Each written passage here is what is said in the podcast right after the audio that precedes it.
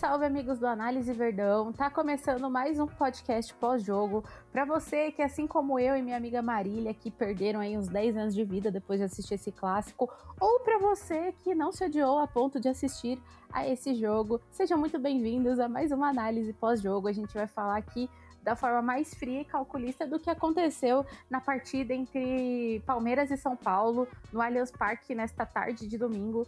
É, que o jogo terminou 0 a 0 Então, Mari, seu bom dia, boa tarde, boa noite para quem vai nos escutar aqui. E aí, Val, e aí todo mundo que nos ouve. Olha, joguinho difícil, complicado de assistir esses 90 minutos. É, ainda ganhamos ali de brinde mais 9 minutos de acréscimo. É, justo, né? Pela quantidade de pausas e faltas que, que teve o jogo, enfim. Um jogo bem ruim, acho que por ser um clássico, é, até pelos jogos que Palmeiras e São Paulo já fizeram antes, esperávamos que pudesse ser um, um jogo mais, mais disputado, mais pegado, mais competitivo, é, de mais alto nível técnico. Não foi o que nós vimos e tem bastante coisa pra gente comentar, porque é, o Palmeiras, no seu início de temporada, precisa melhorar bastante, principalmente tendo em vista que daqui a pouco a gente tem um jogo contra o Flamengo em que vamos decidir um título. Enfim, temos bastante coisa para falar aqui, Val. Pois é, Mari, eu acho que você acabou citando um ponto super importante aí é, no começo da sua fala, né? Eu acho que é, esse jogo do Palmeiras foi um jogo muito picotado, né? Teve muita falta dos dois lados. Eu acho que o jogo não conseguiu evoluir tecnicamente, taticamente, como poderia ter sido. Eu acho que é, existe um contexto até para falar sobre isso, pelo menos analisando do lado do Palmeiras, do lado do São Paulo eu já não, não, não tenho tanta habilidade para falar, mas do lado do Palmeiras a gente sabe que a pré-temporada foi um pouco é, prejudicada, porque a nossa temporada ano passado começou muito cedo, né? E foi muito longe. O Palmeiras acabou é, começando a pré-temporada ano passado é, é para a temporada passada, né? Temporada 2022, muito antes por conta da disputa do Mundial, o que deu efeito, porque a gente viu no começo do ano já o time voando, é, absurdo, com uma intensidade enorme, é, já como um treino para o Mundial, e aí o Mundial o Palmeiras entregou aquilo que a gente viu, acho que foi uma entrega muito positiva por parte do time. E aí seguiu numa toada muito intensa também. O time disputou muitos jogos e eu acho que, inclusive, se não fossem alguns erros que aconteceram aí no percurso, o Palmeiras teria seguido e disputado até outras competições, como a Libertadores e a Copa do Brasil, que perdeu justamente para o São Paulo, né? Então eu acho que é, foi justo a nossa pré-temporada ser um pouco prejudicada esse ano por conta disso, mas também tem o fato de o Palmeiras ter perdido dois jogadores importantes ali em funções cruciais dentro do time e eu acho que o time está precisando se achar ainda. E é claro que um, um, dos pontos que a torcida mais chama atenção é a questão da falta de reforços, mas que no momento a gente tem que trabalhar com o que a gente tem. A gente, eu digo, a gente aqui no Análise Verdão, que é trabalhar com o que a gente tem em campo para analisar as possíveis saídas para esses problemas que vêm acontecendo desde a saída do Danilo e do Gustavo Scarpa, que são jogadores que foram de extrema importância no passado, né, Mari? É, e para isso, estamos aqui para falar neste podcast. Eu acho que um dos primeiros pontos que a gente precisa trazer é a questão da gente ter visto Gabriel Menino em campo ao invés do Jailson, como o Abel vinha tentando nos últimos dois jogos, né? O Jailson e o Gabriel Menino que tem características um pouco diferentes, né? É, aí, Mari, eu vou falar um pouco aqui, depois, se você quiser até é, me corrigir se você achar que eu é, peguei alguma característica errada, mas, por exemplo, eu acho que o Jailson é um jogador um pouco mais defensivo, é um pouco é, que tem menos características ofensivas, ele consegue ter uma marcação até muito boa ali atrás e ajudar o Zé Rafael, mas ele não é que nem o Danilo, por exemplo, que é um jogador que sabe muito bem distribuir a bola, né? Que sabe muito bem aonde. É... Até tem uma entrevista do Luxemburgo quando ele fala sobre quando ele pediu para subir os, os, três porquinhos, né? Como a gente chamava, o Patrick de Paula, o, o, o Danilo e o Gabriel Menino que o, o, Danilo era um jogador que, apesar dele ser reserva do Patrick de Paula na base, ele era um jogador que ele era muito inteligente, que ele sabia a hora de dar um passo para o lado, a hora de dar um, dar um passo para frente, coisa que eu acho que, é, que eu não vejo assim no Jailson. Ele não tem essa questão é, tão bem de distribuição de jogadas. Ele, para mim, é um pouco mais defensivo do que é, ofensivo. Também tem o fato do Jailson estar tá voltando de uma lesão, né? Eu acho que ele tá fora de ritmo ainda. Eu acho que se o Abel continuar insistindo nele, pode ser que ele volte ao ritmo e consiga fazer essa função, porque a gente sabe que o futebol hoje ele é muito, ele, ele é um jogo é muito versátil, né, por, principalmente por parte dos jogadores, mas eu acho que nesse momento ele não tá sendo a melhor opção. É, e o Gabriel Menino, eu acho que ele entrou e deu uma diferença sim. É, não, claro, a gente não viu tanto o, o Gabriel Menino é, tão bem quanto o, o, o Danilo, como, como, a gente viu no passado, mas eu acho que ele vem se recuperando, vem recuperando a confiança e, e vem é, trabalhando, e eu acho que ele deve ser a melhor opção é, se ele voltar a ser o que era lá naqueles tempos de quando o meio-campo do Palmeiras era justamente os três meninos da base, que o é, que tem até aquele jogo emblemático contra o River lá em Avejaneda, que ele faz aquele lance é, é, ali da lateral do campo que até é, gera uma falta e o jogador do River é expulso. Então eu acho que o Gabriel Menino pode ser uma grande opção para esse meio de campo. E queria saber sua opinião sobre isso, Mari. Como que você enxerga a entrada do Gabriel Menino no lugar do Jailson? Se para você fez diferença e se você entende que essas características também podem ajudar o Palmeiras. Eu concordo com você, Val. Eu acho que dá outra dinâmica usar o menino ao invés do Jailson. E eu acho que é um acerto do Abel.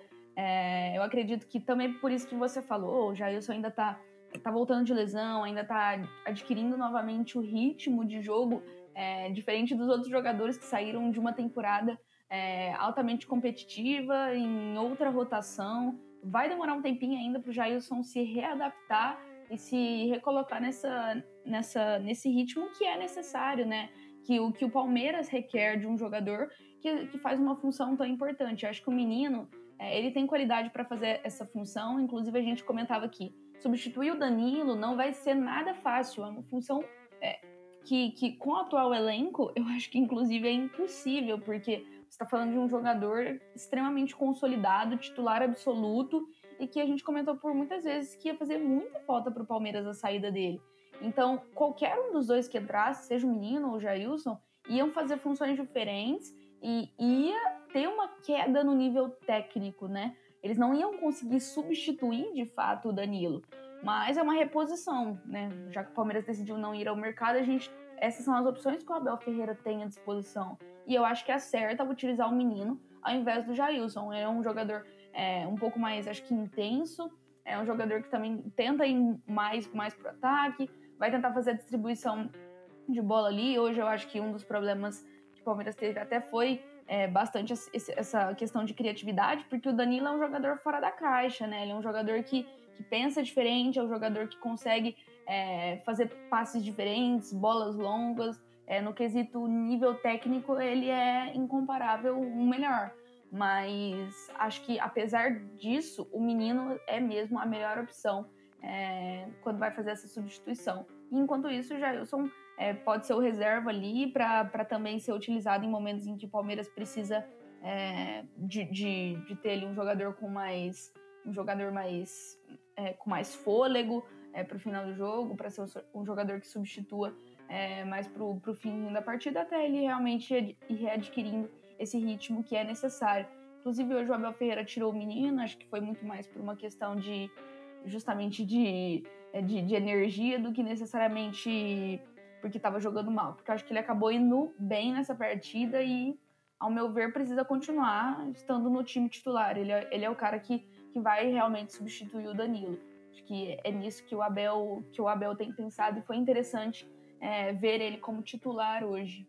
É, eu acho que, que é importante também a gente ver as opções, né? É, não estamos dizendo aqui que o Paulista é apenas um teste, nem nada disso, mas que a gente vai poder ver, observar assim, algumas mudanças de comportamento da equipe e até mesmo técnicas é, no decorrer da competição, porque, como eu expliquei, a gente tá, tem que entender que o, o, o, time vai precisar fazer alterações até ter um time fechado já para o próximo fim de semana, que aí é a final da Supercopa. E eu acho que vale reforçar também uma fala do Assis do último podcast, que é, assim, não é porque o time é, não tá começando a temporada bem, ou, ou mesmo possa até perder a Supercopa, não estamos dizendo que é isso que vai acontecer, mas é, 50% de chance de perder e 50% de chance de ganhar, que a temporada tá acabada. A gente tem que entender também é, que o trabalho do Palmeiras ele vai sendo construído durante o ano. O Abel, inclusive, falou isso numa coletiva, né? Que assim como todos os rivais, assim como todo mundo, a gente começa o ano do zero. A gente ganhou ano passado e agora começa do zero para seguir construir uma nova história, uma nova temporada. Então acho que isso é importante e trazer a fala da Mari também sobre essa questão de titular e reserva, eu acho que é bacana porque é, é algo que a gente vai precisar se adaptar. Porque assim, no momento, é, a gente aqui do análise, a gente trabalha com o que está acontecendo no momento, que é a questão é, é, é, do que das peças que a gente tem, né? E no momento a gente tem essas duas peças para usar para conseguir trabalhar aí durante esses próximos meses com ou sem reforços, né? E, e também eu acho, Mari, que tem o fato de que, não sei se você concorda, mas talvez o possível reforço chegue e não seja titular imediatamente, né? Existe essa possibilidade também do reforço chegar e acabar ficando como reserva, como a gente já viu em outros casos. Eu sei que neste momento o Palmeiras precisa de um reserva, um reserva não, um substituto imediato, mas é, a gente já viu isso acontecer em outros momentos, então acho que, que vale reforçar isso também, né, amiga? Total, eu acho que inclusive esse faz parte de um modelo de contratação que o Palmeiras visou nas últimas temporadas. Que a gente, na verdade, espera que o Palmeiras vai e contrate um, uma, um jogador que chegue para jogar e o modelo de contratações que o Palmeiras fez nos, nos últimos anos é, foi jogador que, que fosse chegar para compor o elenco. É, né? Diferente, por exemplo, né, a gente teve o Murilo que acabou chegando e já se juntou ao time titular, conseguiu se dar bem, ganhou a vaga e, e tem performado bem. Mas eu acho que ele faz parte da exceção, na verdade, né? A gente, o Palmeiras não tem ido no mercado para já contratar um, um cara que seja titular, até porque quando, quando se faz isso, você tem que desembolsar uma grana que hoje o Palmeiras não quer gastar, né? Tem visado é, contra, fazer contratações que sejam muito mais pontuais, que sejam contratações é, que no futuro próximo o Palmeiras possa render bastante com elas. Então, jogadores bem jovens, é, jogadores que, que estejam despontando, que, que, jogadores que sejam promessas, enfim.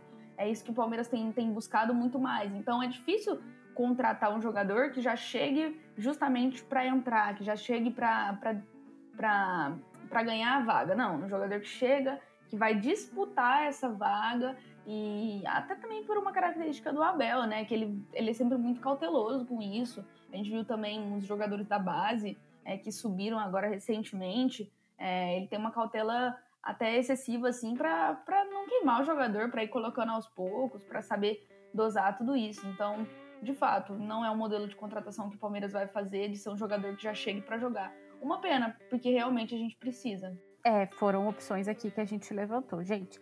Mas é, falando nisso, falando nessa questão, falando de Gabriel Menino, eu acho que a gente puxa um tópico novo que é a questão do encaixe ofensivo, né? A gente pode perceber que o Palmeiras hoje é, teve algumas fases. Teve, apesar do jogo picotado, né? Vou repetir, foi um jogo muito faltoso. Por parte do Palmeiras também, é, o que eu acho que está correlacionado com a falta até do Scarpa e do Danilo. O Palmeiras não fazia, assim, ano passado eu não lembro de, de ver um jogo tão faltoso por parte do Palmeiras, porque a gente tinha peças que recuperavam e recompunham muito rápido, né? Que no caso Ai, gente, não tem como a gente falar e não falar dos dois jogadores que saíram, porque a gente tenta entrar nessa comparação. Mas ano passado a gente tinha Danilo e Scarpa, o Scarpa que recompunha com mais rapidez, e o Danilo que tinha um bote, um desarme muito bom. E esse ano a gente perde um pouco dessas características, e em alguns momentos é necessário que seja feita uma falta aí é, para parar o jogador adversário. Então acho que o número de faltas do Palmeiras aumentou também.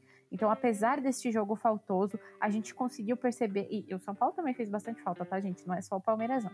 É, mas apesar desse jogo faltoso, acho que a gente conseguiu perceber alguns momentos no, no encaixe ofensivo do Palmeiras. É, Mari, a gente falou até aqui no off, né? Um, momentos em que o Palmeiras é, é, ia, tentava uma bola esticada. Teve até uma que o Everton fez a defesa e tentou sair jogando direto. E aconteceu uma coisa que raramente acontecia também ano passado, que foi a, a o, o, ele errar essa saída de bola, né, direto para um jogador do São Paulo, só que já na linha é, ofensiva do Palmeiras.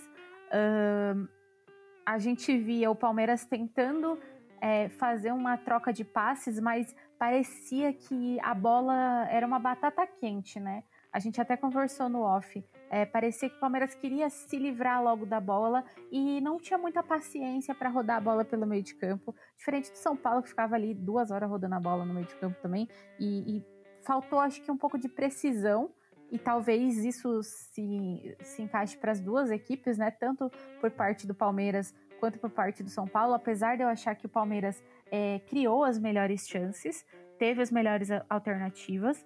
Eu acho que o Palmeiras não teve tanta precisão para conseguir fazer essa, essa é, é, fazer a bola chegar ali no gol.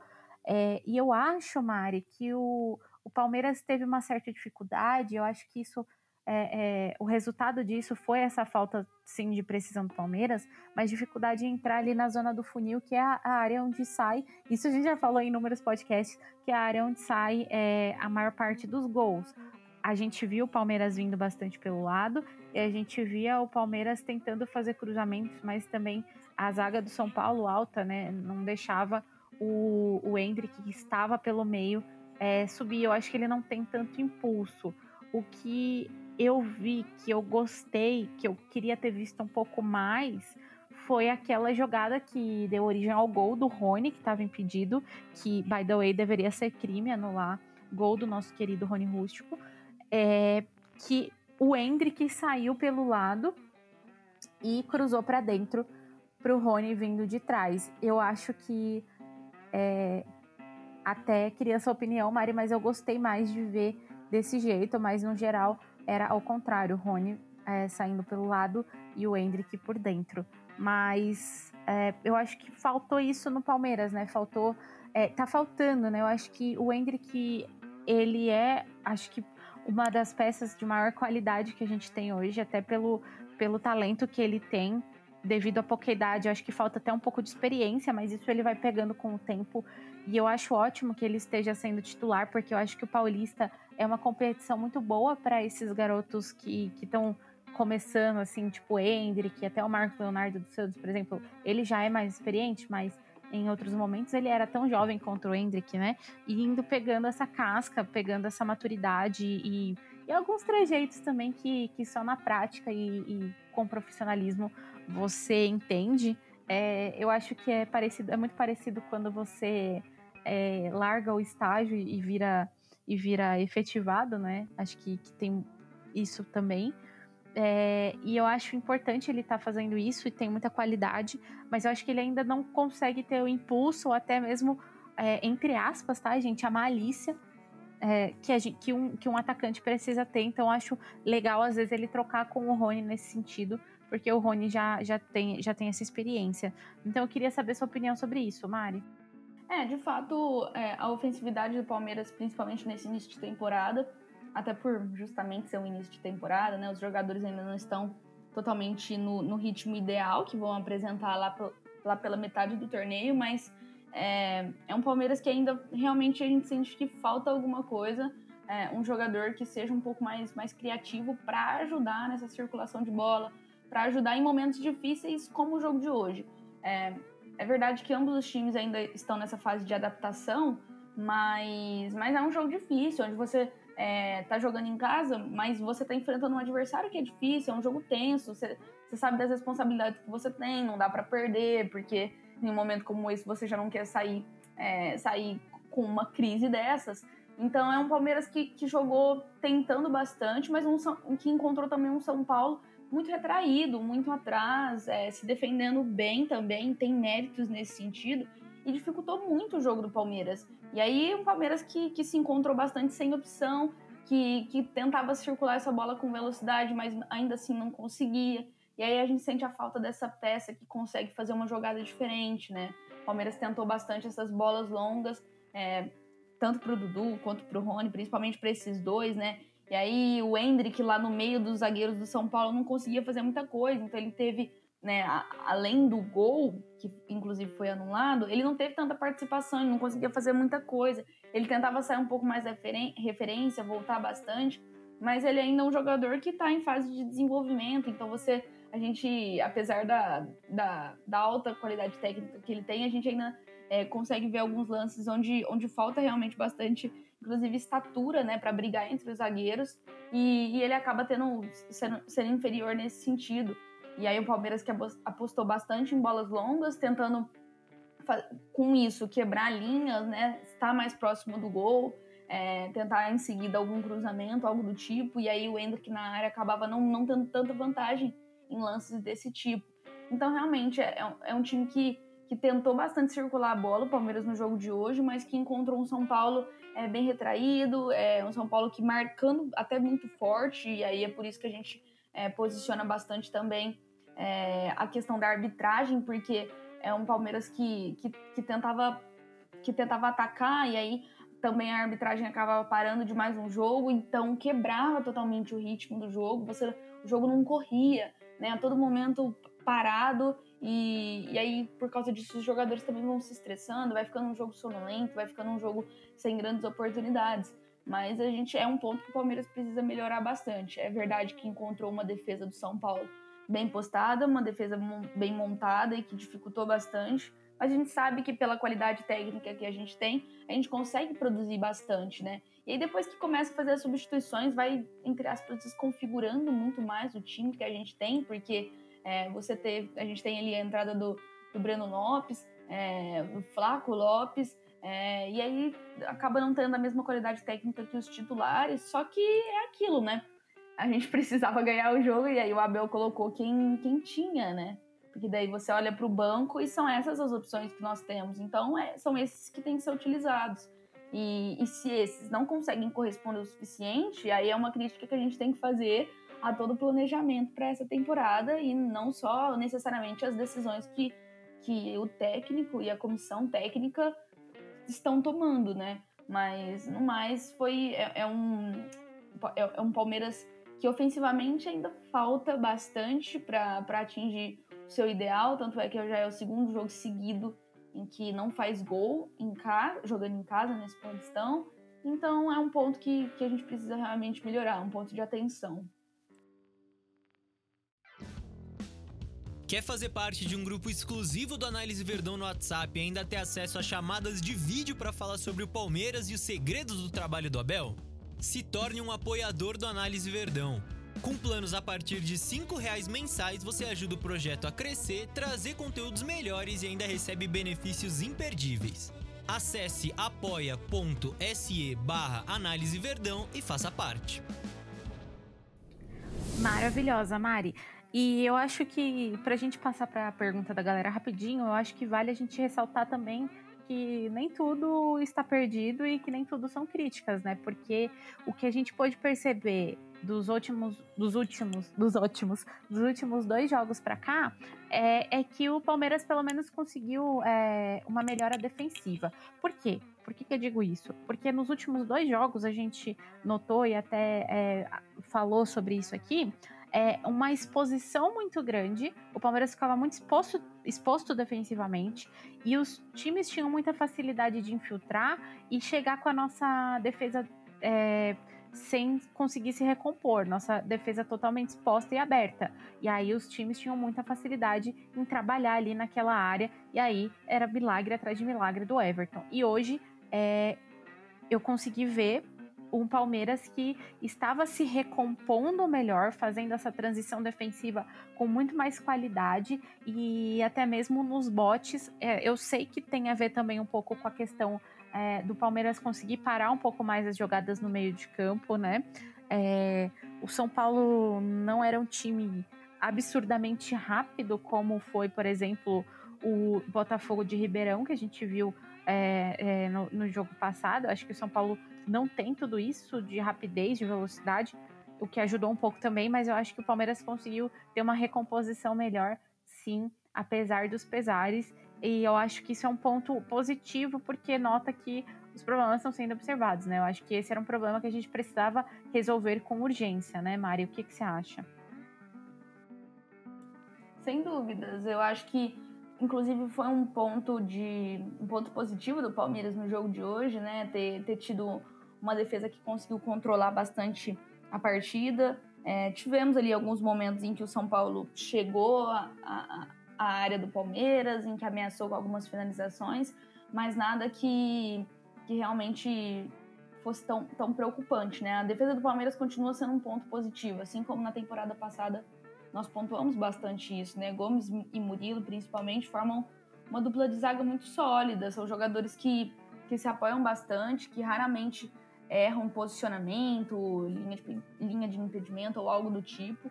É, acho que hoje a partida do Marcos Rocha, né, falando da linha defensiva, ele ficou um, um pouquinho abaixo. Ele que hoje jogou pela inversão que o, que o Abel fez ali de Rony e Dudu. Marcos Rocha acabou ficando ali do mesmo, no, ocupando o mesmo corredor que o Rony. E aí acaba que o Marcos Rocha precisava fazer um pouco mais dessas ultrapassagens e o Piquerez ficou mais para fazer essa saída de bola. Normalmente acaba sendo o contrário, né? Muitas vezes o Piquerez quem é, fica mais solto e tem mais liberdade para chegar à linha de fundo. Hoje foi o Marcos Rocha, achei que deixou um tiquinho a desejar, assim. A gente podia ter aproveitado melhor isso, mas no mais é uma linha defensiva que, que consegue apoiar bem, que, que a gente não tem tantas preocupações, bem posicionada, uma linha defensiva sólida. Uh, e também muito bem apoiada por, por dois volantes, né? O Zé Rafael, que, que sempre vai, vai muito bem, desde a temporada passada é, tem ido muito bem. E agora com a saída do Danilo, o Gabriel Menino, que entra para suprir essa, essa vaga. Até acho que aí a gente estava fazendo essa comparação de Jailson e Gabriel Menino. Acho que o Jailson consegue apoiar um pouco melhor defensivamente falando, e o Gabriel Menino é, ofensivamente ele participa mais. Mas ainda assim, nós não tivemos grandes problemas no jogo de hoje. É mais um ponto positivo aí que a gente pode é, observar para a linha defensiva do Palmeiras. É, nota-se que o ideal seria ter é, um jogador que conseguisse fazer as duas funções de uma vez, né? Eu acho que apoiar defensivamente e conseguir apoiar ofensivamente seria perfeito nesse momento para o Palmeiras, mas como não temos, vamos trabalhando aí com essas opções. Mari, é, tem duas perguntas aqui que a gente mandou aqui no nosso Twitter, é, pedindo para o pessoal mandar para a gente as dúvidas, as opiniões. E aí o FIFO ele fala: na opinião de vocês, a falta de gols do Palmeiras no começo do ano é retranca do adversário, incapacidade nossa de furar ou falta de ritmo de começo de ano, mais peças importantes que saíram, ou tudo junto. É, eu vou começar falando que eu acho que tem uma mistura de tudo, né, Mari? Porque eu acho que assim, sempre que a gente analisa um jogo, a gente tem que trazer um fator que é fundamental para o resultado e para o desempenho, que é o fator adversário. E nos últimos dois jogos a gente encontrou é, esse, nesse jogo também. Eu acho que esse jogo foi até um pouco menos difícil do que foi o jogo passado é, nos últimos dois jogos a gente encontrou dois times que é, tinham uma marcação muito inteligente, que souberam quem eles precisavam marcar para conseguir dificultar a vida do Palmeiras. E quando eu falo dificultar a vida do Palmeiras é ter uma pressão em cima do Dudu, é, ter uma pressão em cima do Rony também, que são peças que são válvulas de escape. E também eu acho que o fato de encaixotar o Hendrick ali naquela marcação quando ele está na área sabendo da qualidade dele de finalização. Então, acho que o Palmeiras é, é, é, encontrou essas dificuldades por, pelo fator adversário. Acho que a gente não pode deixar de fora quando a gente faz uma análise. E aí ele fala a retranca do adversário, né? Então, já, já falei. É, a falta de ritmo, eu acho que é, é, óbvio que isso acaba interferindo, mas eu acho que também existe o fato da readaptação com as peças que saíram. Então, acho que esses dois fatores meio que se tornam um só, então a gente tem uma a falta de ritmo somada à, à tentativa de, de adaptação é, do time com, com, essa, com essa nova condição, né? Com a saída do Gustavo Scarpa e do Danilo. E eu acho que é um, é um misto de tudo esse início mais dificultoso que o Palmeiras está passando. O que, que você acha, amiga? Eu também voto que, que é mais de um positivo, assim. É, a gente tem a gente tem, tem essa questão de ser início de temporada que a gente acabou citando. É, hoje o São Paulo também não foi um time que jogou tão aberto assim, propondo tanto o jogo, saindo tão de trás. Eles não estavam nem um pouco preocupados em marcar gol hoje, né? Inclusive fazendo bastante cero, que dificultou bastante. É, o jogo do Palmeiras, o goleiro deles tomou cartão amarelo já no primeiro tempo, se eu não me engano, por estar por tá fazendo cera. Então, assim, é um time que não veio ao Allianz Parque para marcar gol. Em primeiro lugar, eles queriam era se defender mesmo e acabaram ficando um pouco mais retrancados.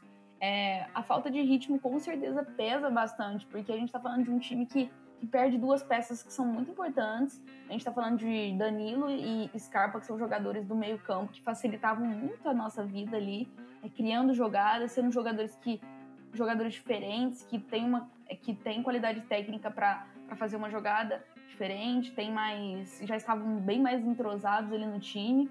E você perde duas peças que são importantes, então isso acaba pesando demais. É, diferente do começo do ano passado, que eu acho que foi exceção, onde a gente já começou em altíssimo nível, né? É, para jogar o Mundial, e aí depois isso se refletiu no Paulistão. É, essa temporada é uma temporada que começou, a gente começou um pouquinho mais abaixo, e acho que aos poucos é que a gente vai adquirindo esse ritmo. É, acho que também cobrar o time logo nesse início, apesar de ser um clássico, né? A torcida mais uma vez voltou ao Allianz Parque, a torcida compareceu, né? O Palmeiras sempre faz muita campanha para que o seu torcedor vá no Allianz Parque e apoie, e aí é ruim a gente ver um tipo de atuação assim, mas, mas eu acho que faz parte, porque é, é um time que ainda tá, tá no seu terceiro jogo, né? Terceiro ou quarto? Agora me embolei, terceiro, né?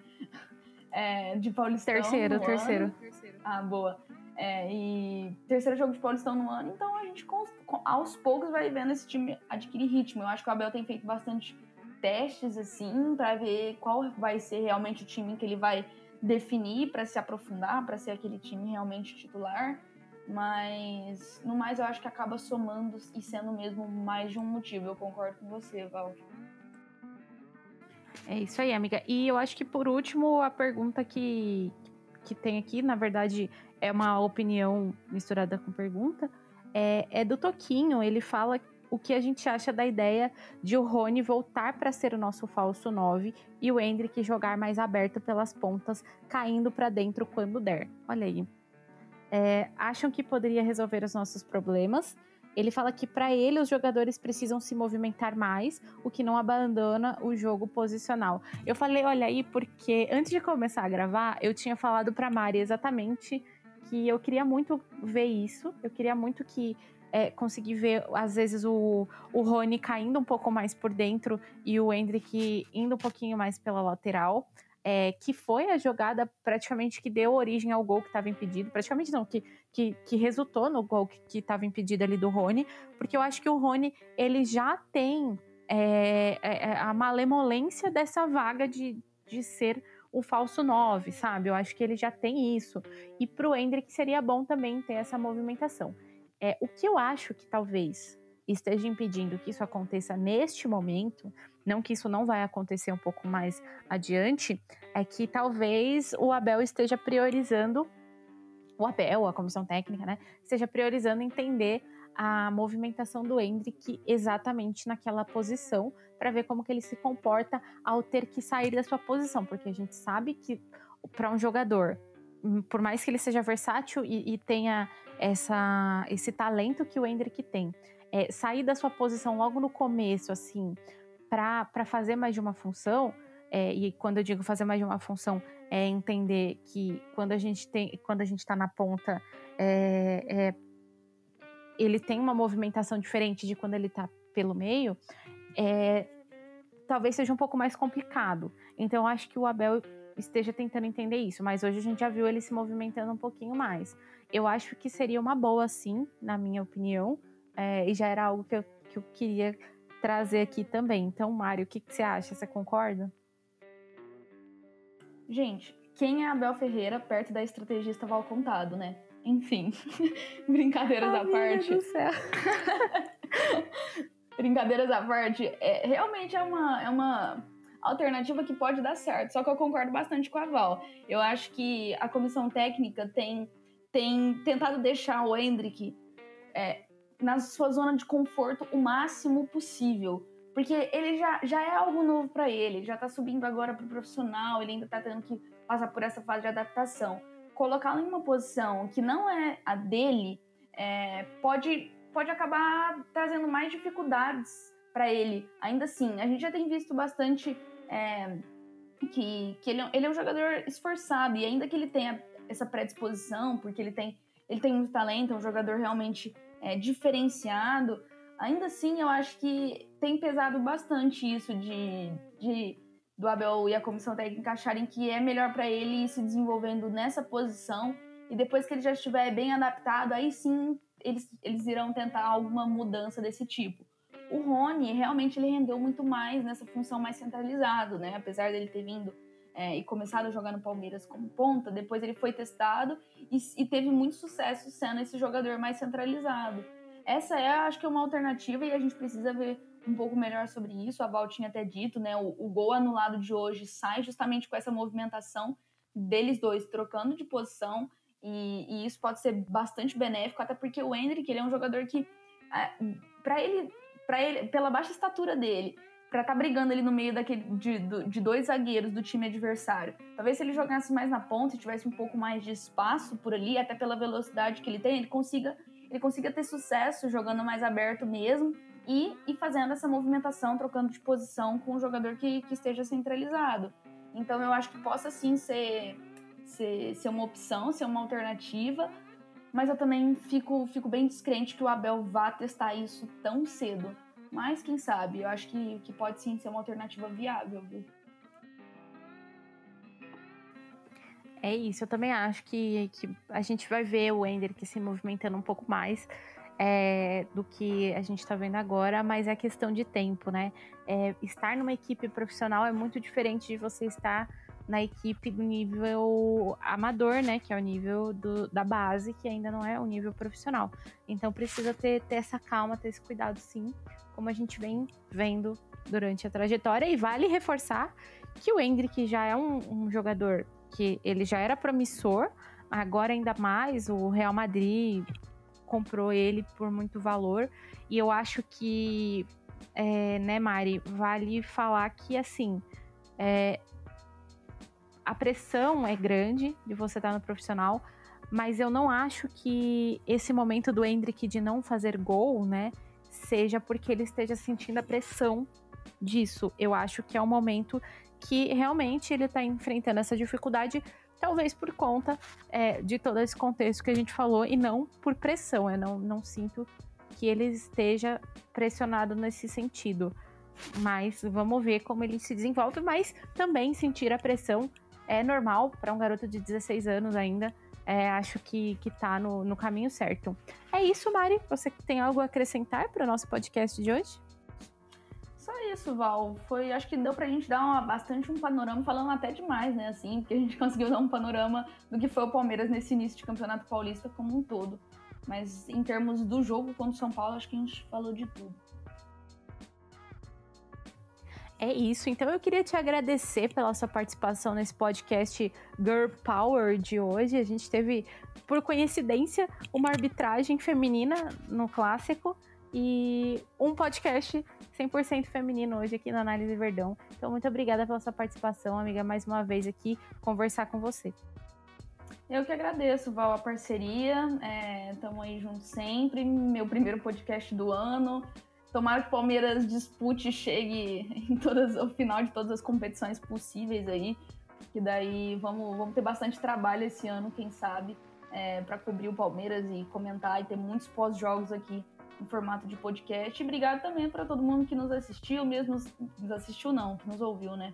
É, mesmo que tenha sido um jogo ruim, um clássico que a gente esperava muito mais, é interessante que, que vocês tenham vindo aqui ouvir a análise que nós que nós fizemos sobre essa partida. Obrigado e até uma próxima.